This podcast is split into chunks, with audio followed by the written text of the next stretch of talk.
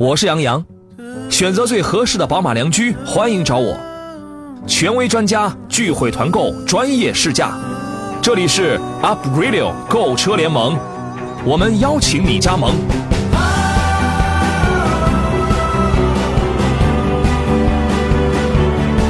FM 一零一点一 Up Radio。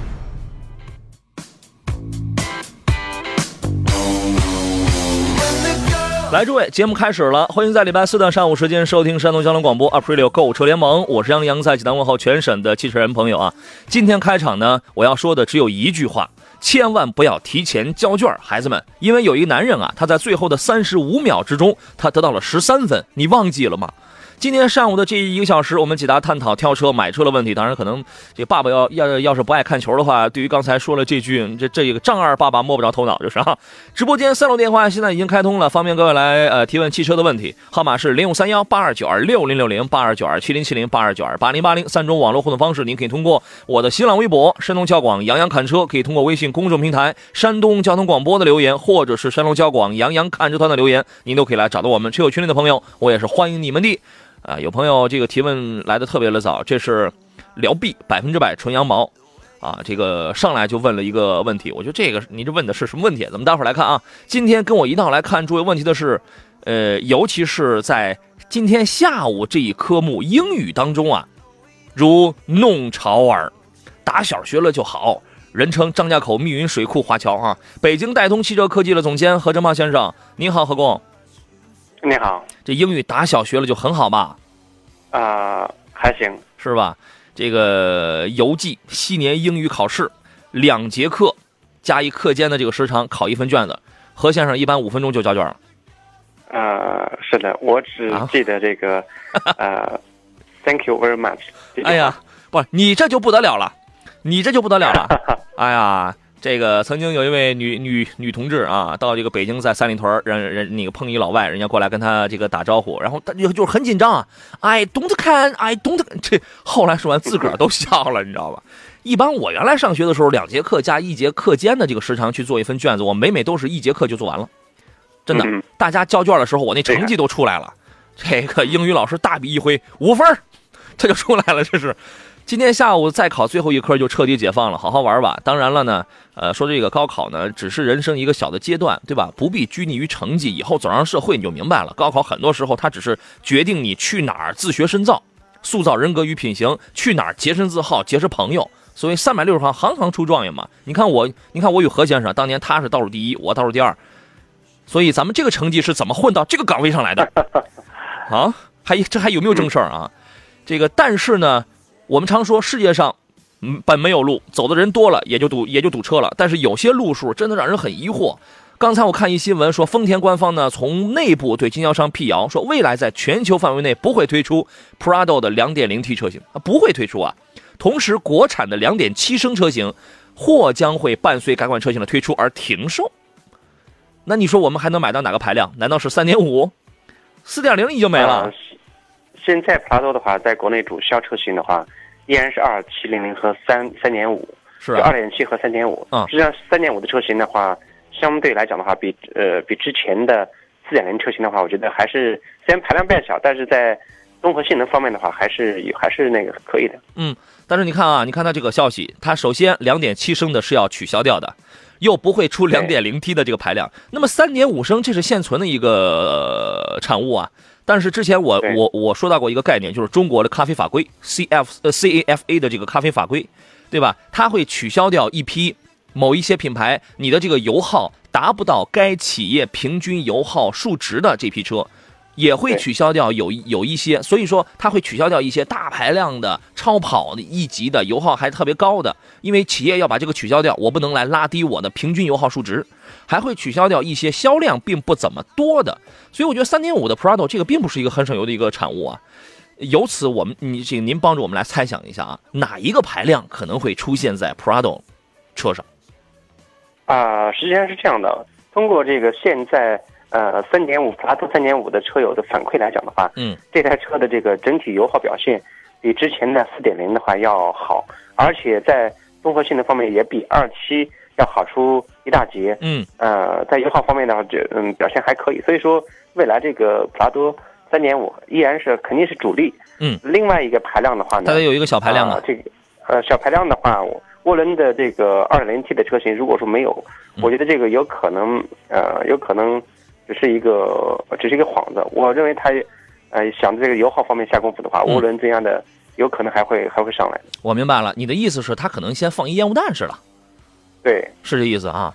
这个原来我们都觉得两点零 T 的这个在丰田家里用上就是 D4ST 的这个，它是很现成的。它是非常现成的，对吧？然后现在官方透出了这么个这么一个消息，未知真假，未知真假。但是有一个消息是真的，就是在今年的十月份，大概是十月左右，国产的普拉多呢将迎来这个改款。根据之前放出的消息，说它新车会针对动力进行提升，呃，预计这个车型呢会与海外版同步进行改款。那么现在2.7升没有了，2.0T 如果真的未来不再有的话，那么我们就盼着它可能会出一个新的排量。它一定是保留三点五升的啊，这是一个事儿。还有一个事儿呢，是丰田与特斯拉的这个两人，这这个两人联手的这个路子呀，分手了。这个现在海外媒体报道声称，丰田在终止了与特斯拉的合作关系，并且出售了其所持的所有的特斯拉的股份，双方由此正式宣布分手。什么时候牵手了呢？是二零一零年。当时丰田花了五千万美元收购了特斯拉百分之三的股份，那么特斯拉呢，则以四千两百万美元购买了丰田跟通用汽车在美国加州共同经营的一个工厂 MUMMT，来用于生产电动车的这个这个这个这个这个产品。后边呃，当时还计划要合作推出丰田 RAV4 的这个电动版，但是双方矛盾很大。各自坚持己见，最后产生裂痕。一四年的时候，丰田突然就开始出售特斯拉的这个股份，然后宣告电动版 RAV4 正式停产，然后股份剩下那点股份，二零一六年年底全部都这个卖完了。其实这个俗这个俗话说“道不同不相为谋”，确实是这样，做人如此，做事儿更是如此。但是这你有你有一点是不可否认，就是这两方在这一次的短暂的合合合作当中都有不小的收获。您怎么看呢？啊，首先这样的，本来这个丰田的话，它的这个混动车型，呃，它是这个在技术上来讲，它在全球还是属于这个比较领先的一个位置。嗯。而特斯拉的话呢，它是一个纯电动车辆的一个车企，它是一个新兴企业，但是在这个呃短短几年之内的话，它取得了一个巨大的成功，而且在早先的话，它跟丰田合作，借助丰田在呃美国的相关工厂，实际上美国在丰田它在这个工厂。管理包括是在生产这个环节上的话，嗯，它的品质质量控控制，呃，这是这个全球的车企所共同效仿和学习的一个一个一个对象。所以说，特斯拉应该是从中受益。我认为比丰田从特斯拉那的收益要大。对，丰田其实它是获得了比较丰厚的利润回报，因为因为这双方它都是在玩电动车，对吧？它获得利润回报，但特斯拉呢？特斯拉当年可是有困难的，它可是有困境的。然后呢，他借着丰田，他借着跟丰田的这个合作，把刚好把他早期的那个艰难的阶段他给度过了，对，对吧？后来特斯拉的这个股价开始飙升，然后丰田获得了丰厚的利润回报，对吧？所以说现在这也算是以好聚好散吧啊！这是节目一开始与各位来说的这个，呃，世界上本没有路。啊，这个走着走着就分道扬镳了，这么两件事情啊，来说与诸位，各位遇到了挑车和买车的问题，欢迎跟我们来进行探讨。直播间三路电话是零五三幺八二九二六零六零八二九二七零七零或八零八零。呃，你可以发送你的文字问题到山东交通广播的微信平台，或者是到山东交广杨洋看车团的微信公众平台，我全部都可以照单照单全收。后一后一个微信号，你只需要搜索小写的拼音全拼杨洋 FM 幺零幺幺，你就可以找到啊。这个孙明远说，杨洋听说你今天早上飙车变道了。监控已经抓拍，把罚款交给我。你从哪儿听说的？哪儿造的谣啊？我那开车就老跟睡觉似的，哪还哪哪还有那精神啊？还这变道还飙车啊？呃，辽 B 百分之百纯羊毛。我刚一来的时候他就问一问题，他说 C 旅和 E 三百哪个能好点？哎，这个就属于是何先生头上的狮子，明摆着的事儿。啊啊，这两款这两台车的话，风格还是不一样，因为一个是旅行版，一个是。啊，，E 系，其实这个车型的话呢，它的级别啊，在价位方面它是很相仿，但我觉得呃，还是这个 E 系会好一点。嗯，级别、用途这个都不一样。你要是开 C 旅啊，开 C 真正选择这个 C 旅的人，不是说他对于这个实用性方面有多高的考虑，就是小资，对，就是情怀。对吧？对，开 E 级的人呢，他研究他就不是小资了，他可能有一些情怀，但是他一定会有很高的那种用途，他他一定会从很高的实用度这个角度来进行这个考虑的。两者价钱，两者价钱相差不大。你现在你买一个 C C 两百的话，也是三十多，然后买一个 E 的话，大概是四十多。总体上相差这个并不是很大，但从技术、从功能上去讲，E 确实要要领先很多啊，这个这是毫无疑问的。我们昨天啊说了，今年六月份就本月要上市的这些个新车，我们说了五系的 Li，还有阿尔法罗密欧的 Stelvio，还有全系的君威。呃，五零五五五千零八咱们也说了啊，五千零八还有雷克萨斯 IS 这个咱们也说了。今天咱们就简单着穿插着，咱们来说说其他的这个车型，比如捷豹又出了一个新款的 F Pace，六月十九号要这个出来。这个车一出来之后，就会让人觉得它有一种既像 SUV 又像 GT 跑车的那种风格，是这样吗？啊，其实这个呃 F Pace 的话呢，它是捷豹。的一个中型的中小中型的一个 SUV，实际上这个车型的话，啊，它上上市时间的话，呃，有一段时间了，因为它在豪华阵营里头，这车上来之后，整体的销量还是可以的，嗯，因为它有啊，像路虎的这个极光。好，咱们待会儿回来之后接着讲。好了，我们继续回到节目中，咱们接着还是 F Pace 来这个聊一聊，何工您对它的评价是怎么样的？呃，F Pace 这个车型的话呢，它对于嗯，它弥补了这个捷豹的产品线。实际上的话，由于路虎的话，它本身有极光、发现神行这些个呃车型，而捷豹的话，单纯在此之前全都是轿车。嗯。而 F Pace 的话呢，上来之后确实弥补了它的一个产品线。呃，这个车面上市，这这款车上市之后的话，呃，一直这个销量还可以，因为很多呃车友的话，他也会去选捷豹的时候会去考虑这台 F Pace 这台车型。呃，之前有一个统计。这个话筒咱们接触不大好，呃，之前有一个数据统计说，现在这个 F Pace 呢，它既是捷豹品牌旗下的首款 SUV，同时也是捷豹品牌目前销量最大的进口车型。所以，所以说这个不能小觑啊，对吧？所以说这点这是这个真不能小觑它啊。呃，这次有了一个新的一些变化。它基本上增加了很多选装的配置，全系的三 G 信号升级为四 G，我觉得这个是是撒撒谁啦，对吧？但最大的亮点它在于新车的这个动力，搭载的是捷豹路虎自行研发的一个 2.0T 的四缸汽油发动机，大概叫做什么叫做 Ingenium 啊，一个新款的两 2.0T 四缸汽油发动机，250匹，365牛米，因为它比上一代的那个2.0大概要提高了十十匹，25牛米，全铝结构。啊，比那个 G D D I 发动机还还轻了有八斤多，传动方面依然是这个八 AT，同时它还配一款 3.0T 的 S 高性能版本，啊，所以说这个车应该是算是一个奢侈品。应该有很多的这个讲求运动、讲求奢华的年轻朋友会喜欢。广汽三菱欧蓝德刚刚推出了一个2.0升的荣耀版，其实这个算是一个新增的配置比较低的这么一个车型吧。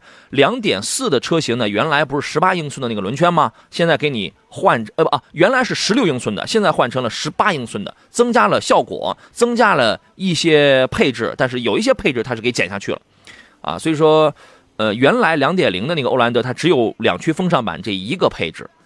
有人之前说还这个这个可能还是稍微寒酸点嘛，现在又给你来了一个配置不算多高的一个叫荣耀版啊，这个你可以来看。郑州日产本月六月十六号要要上一个纳瓦拉，纳瓦拉这个车其实在四月份上海车展上我们已经见到过了，属于是五十铃 DMX 跟上汽大通 T 六零呃共同来这个进行呃竞争的吧啊，这么一个车预售价格区间是十四点八八到十九点八八万，您对这个车是怎么来看？呃，对于这种对于这种车型来讲的话，其实市场的，呃，这个产品其实也是车型的话是不少的，嗯，呃，尤其在自主品牌呃这个当中的话还是比较多，啊，郑州日产的车型，呃，这两年的整个市场的销售，一般在一线城市我们几乎看不到了，现在。对，它它就属于是一个皮卡车型嘛，对对吧？皮卡车，哎，你听过卡威皮卡吗？呃，听到过。啊，你觉得这个怎么样？这个其实卖卖的并不贵，好像也就七八万是吧？啊，对，其实这个皮卡车型的话，在中国市场，由于政策法规的问题，嗯，皮卡车型在中国并没有大量的走起来。如果说在政策法规上有所放开的话，那么这个车型，呃，在地方市场应该是会很，应该是会会很有市场的。对，这个也是要看具体的用途了啊。就是下一款车型是奔驰的北京奔驰的新款的 GLA。GLA 上海车展亮相过，最大的变化就是在前进气格栅横向辐条上增加了方孔的这个设计。现款的氙气灯呢已经被 LED 的这个灯组替换了，尾灯组呢也进行了重新的设计。然后新车的前后保险杠的造型也略有这个微调，内饰方面没有任何的变化，所以这个车我们就不再多说了。因为一五年四月份上市以来呢，这个 GLA 还没有经历过任任何一次的改款，呃，成成绩也比较稳定。还加着价呢，对吧？成现在我不知道加不加了，成绩也比较稳定啊，所以说这次做出一个小的改款。下一个车是力帆的轩朗，轩朗这个车前两天有朋友问到过啊，这个车在节嗯，这个车型的话很少见的，我们在这边几乎这个车型都看不绝迹了。我这个话筒刚才突然这个没有声音，可能哪个地方这个接触不良啊？这个这个何工真是眼色特别好，是不是？你刚才一一听到我没有声音了啊？真好，你看咱俩配合的多好，是。好了，咱们待会儿咱们再说这个轩朗的事情啊，长得就跟那个福特似的。来看看大家挑车与买车的问题。呃，微信平台有有朋友有提问说，帅哥，请帮忙点评一下途昂这个车。这个途昂途昂这个车，我我们已经说过很多回了。想买这个车的，或者想跟着我们现场去品鉴这个车的朋友，等买上汽大众任何一款车的朋友，等等到八月份啊，等到八月份我会带着你去啊。呃，我们来聊聊这个车吧，您对它的评价是怎么样的呢？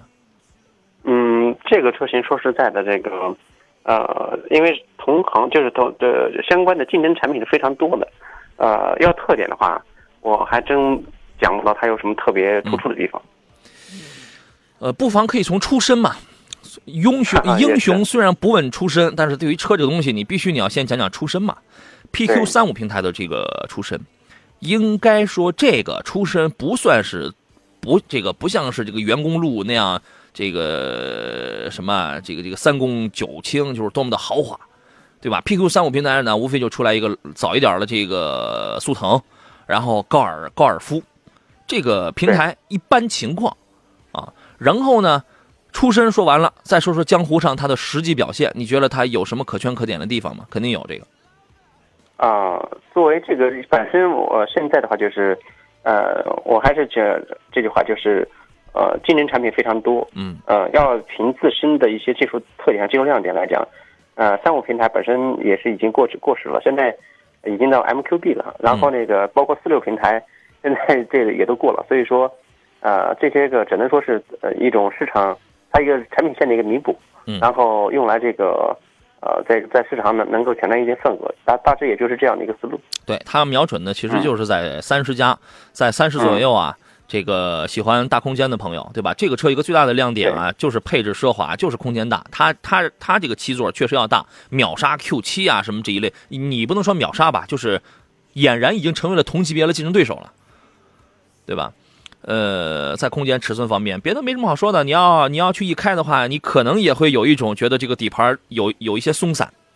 啊，这个这个这个有一些笨重，有一些松散，你一定会有这样的一些感受。但是每个人的用途它是不一样的，人家有的人人家就就冲着这个空间啊、舒适性，他要的就是这个壮这个范儿。两点零 T、两点五 T 的这两套这个主流的这个销售动力，两两点零 T 说实话确实会弱一些啊，因为现在用的都是 DQ 五百的这个湿式双离合了，变速箱的问题已经根除了。但是两点五 T 的这套动力组合的还是比较好，但是价格那又要上去了。我建议买这个车的话，你。需要等一等，你需要等一等，现在还加着价呢，还这还加着四万呢啊！呃，丛明华说：“杨仔何老师，全新的哈弗 H 六 1.3T 的动力评价一下好吗？”厂家说：“全新动力靠谱吗？不靠谱。”首先这样，我认为在之前呢，我们看到长城哈弗全系车型是呃标配 1.5T，1.5T 的这个动力就被广大的车友所诟病，嗯，爬坡费力啊，你可想而知，你要再换一个 1.3T 的。呃，虽然在动力标定上的话，可能会能达到一个像 1.5T 的一个动力呃参数，你不能只看标定的，你使用起来，呃，还是有诸多诸多的不便。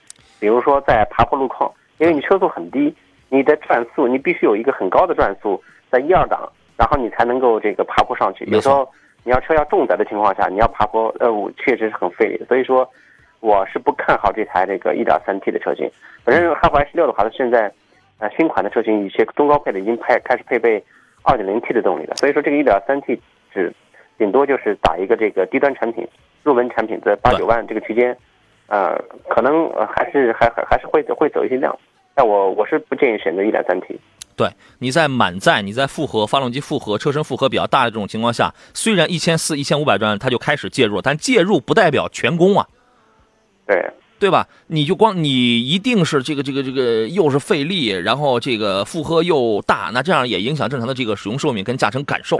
所以说呢，你要么你就添钱去买两点零 T，两点零 T 配合了这个还是很好的嘛。要么你就退而求其次，你买一点五 T。昨天有朋友这个在微博上给我留言说，这个一点五 T 我是买这个手动挡还是买这个自动挡？两个变速箱都有问题，都有都有这个顿挫感，但两害相权取其轻。这那个自动挡那个六 AT 呀还好。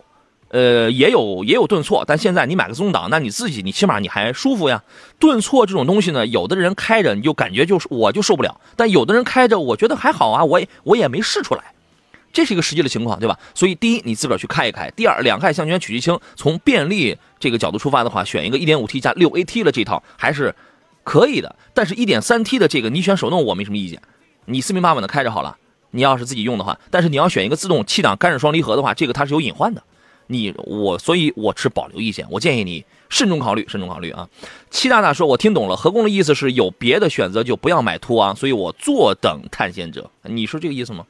你也你也你也没提探险者，因为之前的话，呃，那个特别说到这台车型，途昂的话，本来现在销售的话，市场。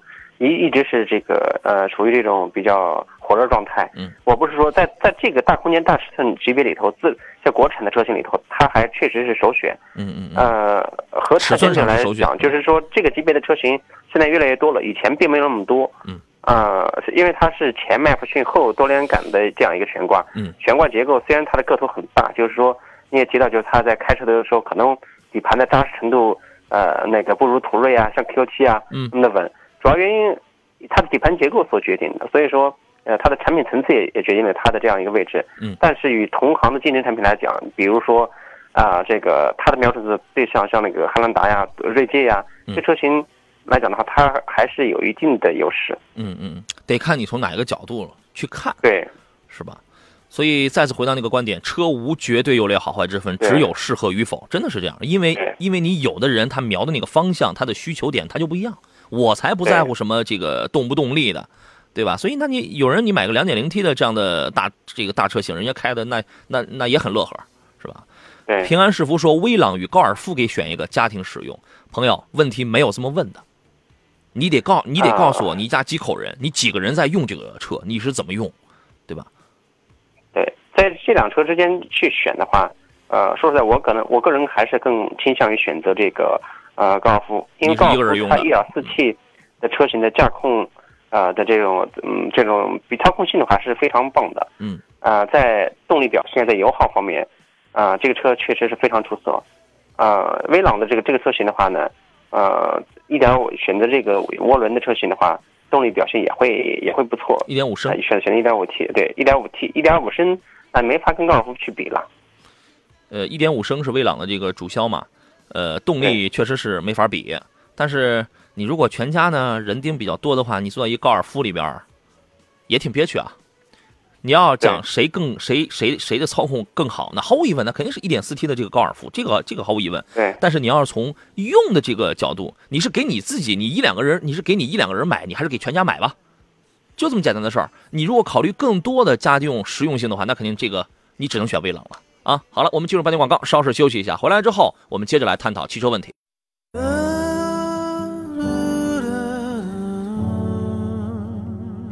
我是杨洋，选择最合适的宝马良驹，欢迎找我，权威专家聚会团购，专业试驾，这里是 Up Radio 购车联盟，我们邀请你加盟。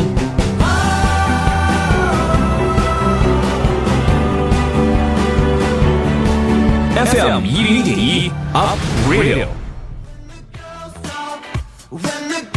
来，诸位，我们继续回到节目当中。星期一到星期五上午的十一点到十二点为您直播的节目叫做 Up Radio 购车联盟，杨洋主持啊，跟诸位专业来探讨一下这个挑车过程、对比车型对比、买车过程当中你遇到的任何的问题，以以及汽车圈里这些个啊有价值的、有影响力的新闻事件啊。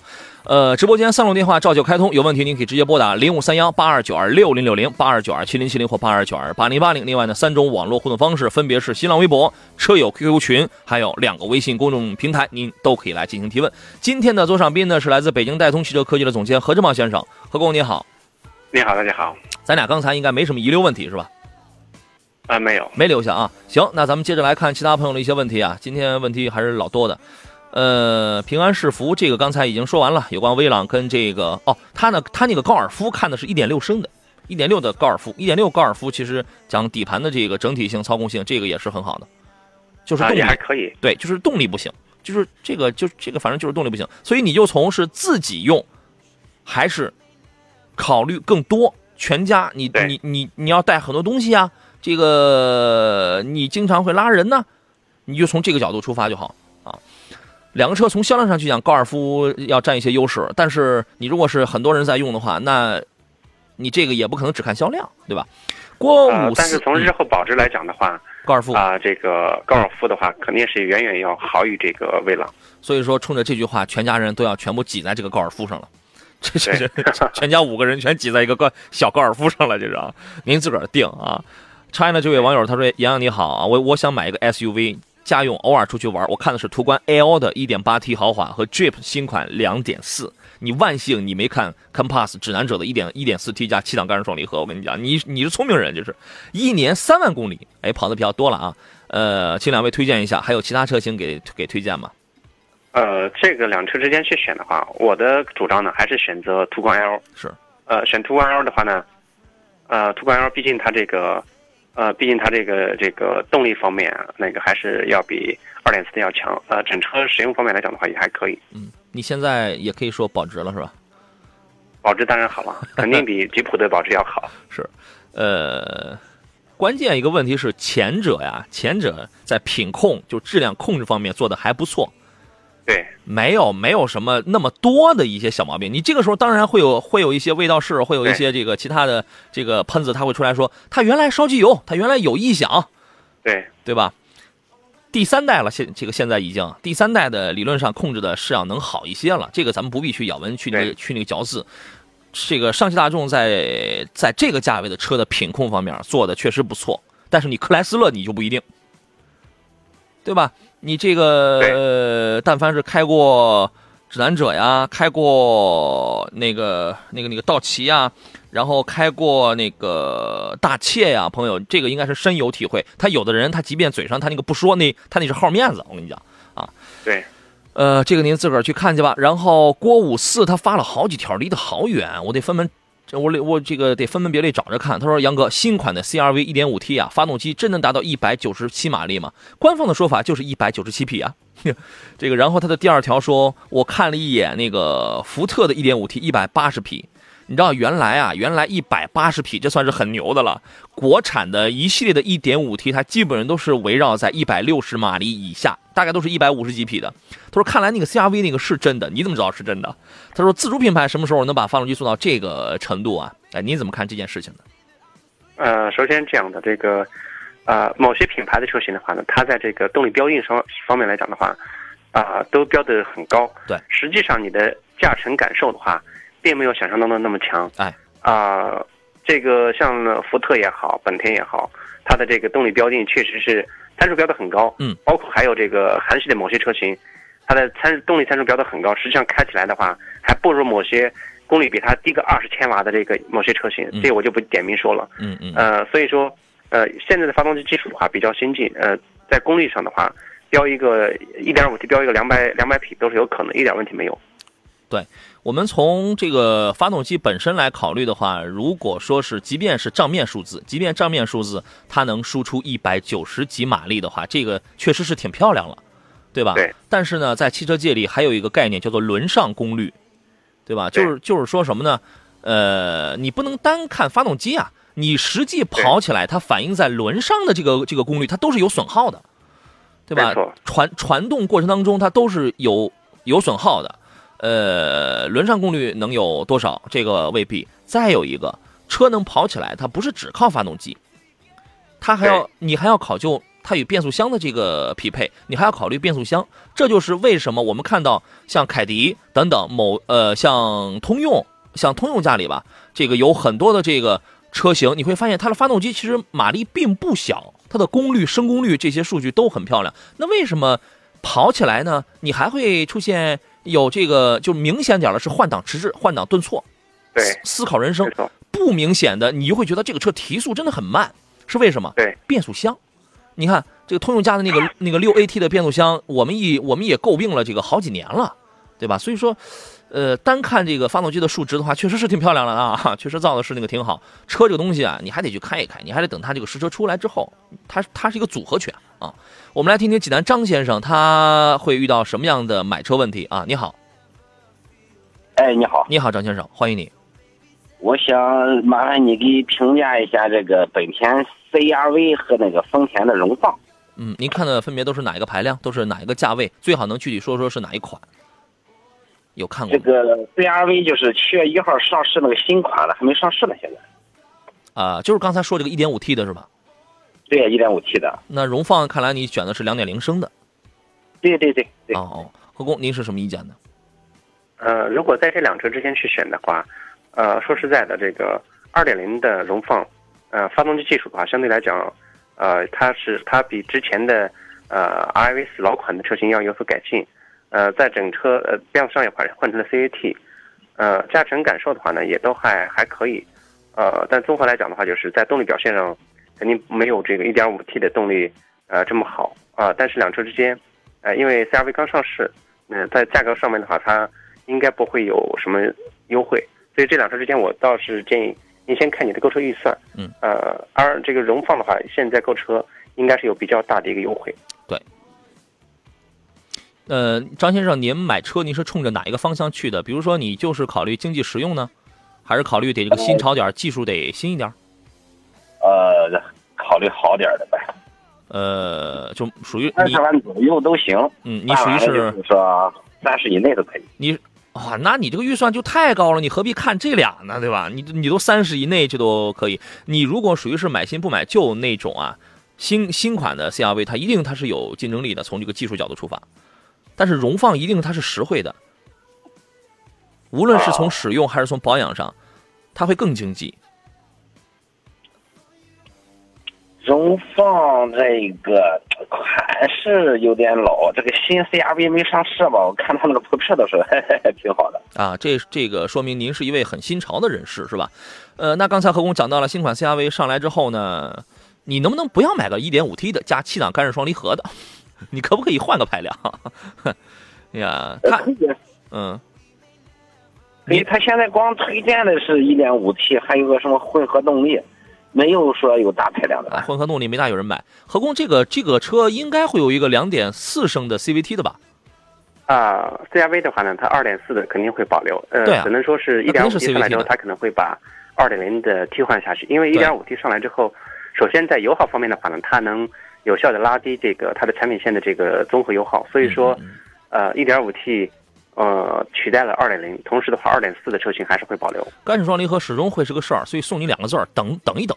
之所以刚才把最后音乐的这十八秒听完啊，因为我挺触动这个心弦的啊，因为我觉得在这个孩子们在高考的这个时刻，无论是家长啊还是这个孩子，啊，确实都不应该忘记辛辛苦，尤其是这个高中老师啊，这个辛勤培育我们，希望桃李遍天下吧，希望孩子们这在这个取得好的成绩的时候，呃，也也没有忘记尊师重道，也没有忘记师长教育啊。回到刚才的这个问题上来，这是我们今天最后十分钟节目，我是杨洋，这里是 Aprilio 购车联盟。刚才线上的这个张。先生表示还有问题要问啊，这个这还有人给我发一比分呢，伟说勇士三比零了，这咱们待会儿咱们再说这事儿吧。我的天哪，那个张先生你好，已经在线了是吧？OK，请挣脱再来，请奥拓再来联络一下这个张先生。何工在线了吗？在的。哎，呃，那那咱们就等着张先生回来之后，咱们再说他这个事儿啊。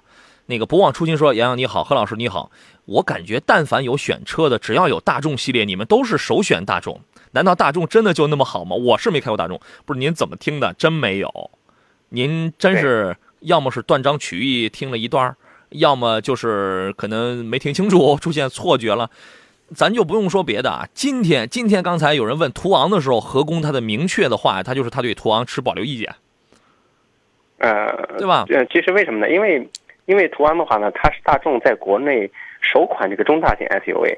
呃，确确实在这个市场来讲的话，呃，因为它有这个大众品牌基础，然后这个产品来讲的话，就是说，呃，它的姿态也比较好，所以说，呃，我我觉得啊，就是在这个价位区间的话，可选的车型也比较多。但是这个车型，呃，我之前也预判它肯定会火，那现在现在那个也很多车也也会去选它，而且刚上市，我也我就去这个去看过这台车了，确实也还是可以的。你看，我们为什么？我感觉我们几几乎可以说没有偏袒任何一款车，基本上都是从有理有据这个这个，而且尤其是从听众的需要这个这个这个角度出发。今天何工他没有一上来他就推荐途昂，他说他持保留意见。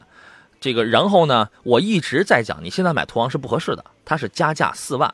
然然后呢，再说到以前一提起速腾，一提起那个斯柯达，这都是大众家了吧？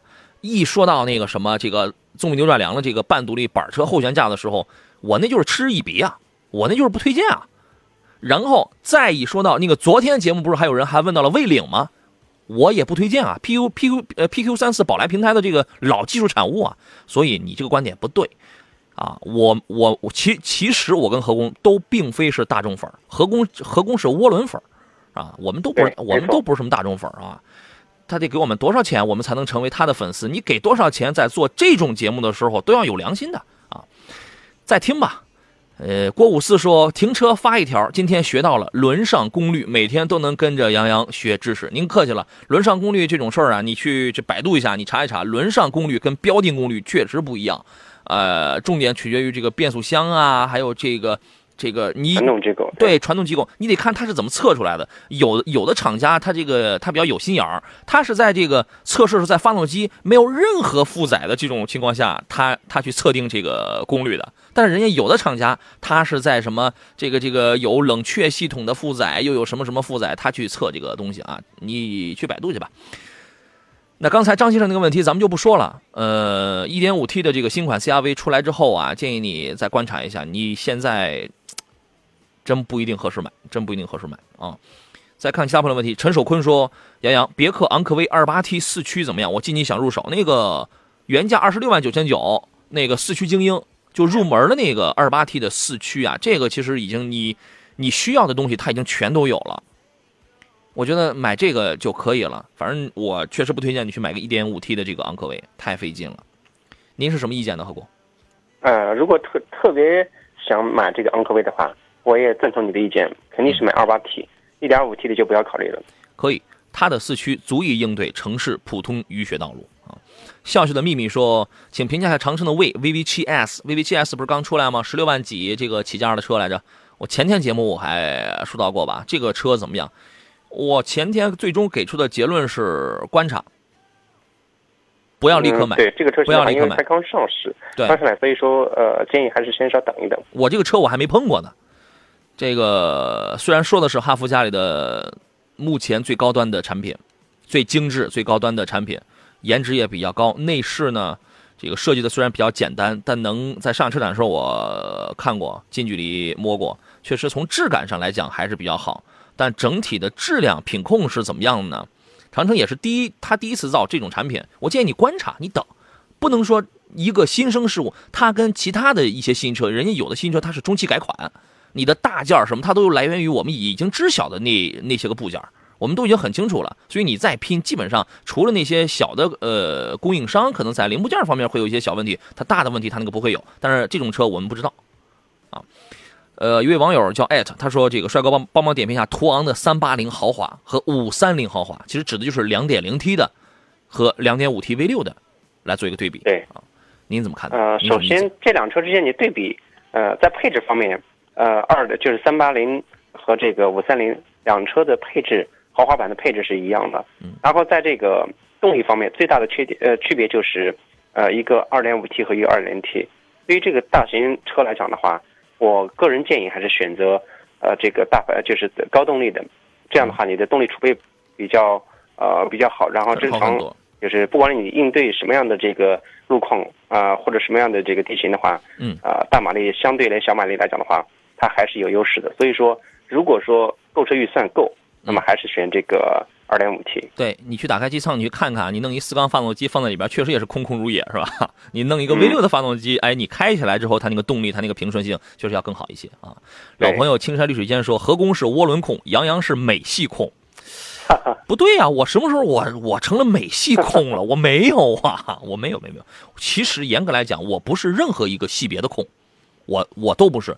呃，每一个系别里都有我喜欢的，也都有我不喜欢的。我一定是从某一个车型角度出发。我，呃，笼统来讲，我坚决不是美系控的。啊，插播一个活动，用声音演绎文字，在朗读当中听见彼此。六月十号下午两点半，山东交通广播 Aprilio 携手纯电动汽车领航者北汽新能源，为你带来未来朗读者的朗诵音乐会，邀你一同用声音击穿岁月，默契分享。关注公众号山东交通广播，进入朗读者菜单栏报名。无论你是什么年龄、什么职业，都请读出打动你的那段文字，并说出你最想读给谁听。活动电话四零零六三六幺零幺幺。车友群里刚才有一个挺长的一个问题来着，上哪儿去了啊？呃，纯羊毛问的。是不是有时候开久了，你会觉得车子换挡变慢了，油门延迟变长了？现在来告诉你如何重置变速箱控制电脑 TCU。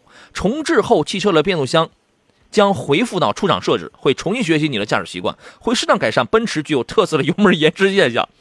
开启奔驰车主，你这从哪查的？这开启方式：插入车钥匙。我来组成头部是吧？往右扭一个格，然后油门踩到底，停留五秒钟，然后把钥匙往左扭一个格，但别把钥匙拔出来，然后抬起油门，稍等两分钟。此时 TCU 自己已经重置，重置的时候中控台会有很小的声响，请问这靠谱吗？呃，这个说法从哪儿百度的？这是啊啊，这个方法是不靠谱的。呃，对于这个七速也好，九速，这七 AT 也好，九 AT 也好，如果说你要重置变速箱的学习值，你单单单纯的通过。打开电控开关来踩油门踏板的这种问题的这种方法的话，并没有，并不能重置它的电脑的记学习值。嗯，呃，需要用这个专用的诊断仪器来给它做变速箱的自适应值的清复位。嗯，然后同时的话做一个压力变矩器的一个呃学习。嗯，这样的话你才能改善啊它的一个常见的换挡顿挫就二二三档啊顿挫问题。其他的方法手工是绝无可能改那个来。啊，实现这这个这个问题的。行，听听何工说的多么的认真，多好。呃，这个专业的问题必须认真啊。行，时间关系，我们今天节目咱们又该打卡开饭，又该散伙了。你们是不是有的人都已经早早下车，都已经早不听，早开始吃饭了？讨厌啊，你们！以这这个你们以后记得等一等我们。呃，节目到这儿，感谢何工，再见。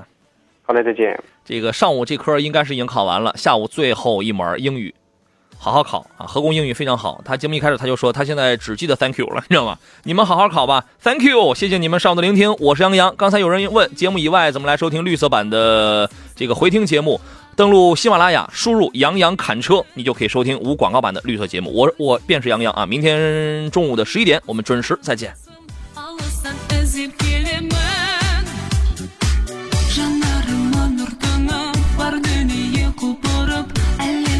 Желбіреккен karmanım dalar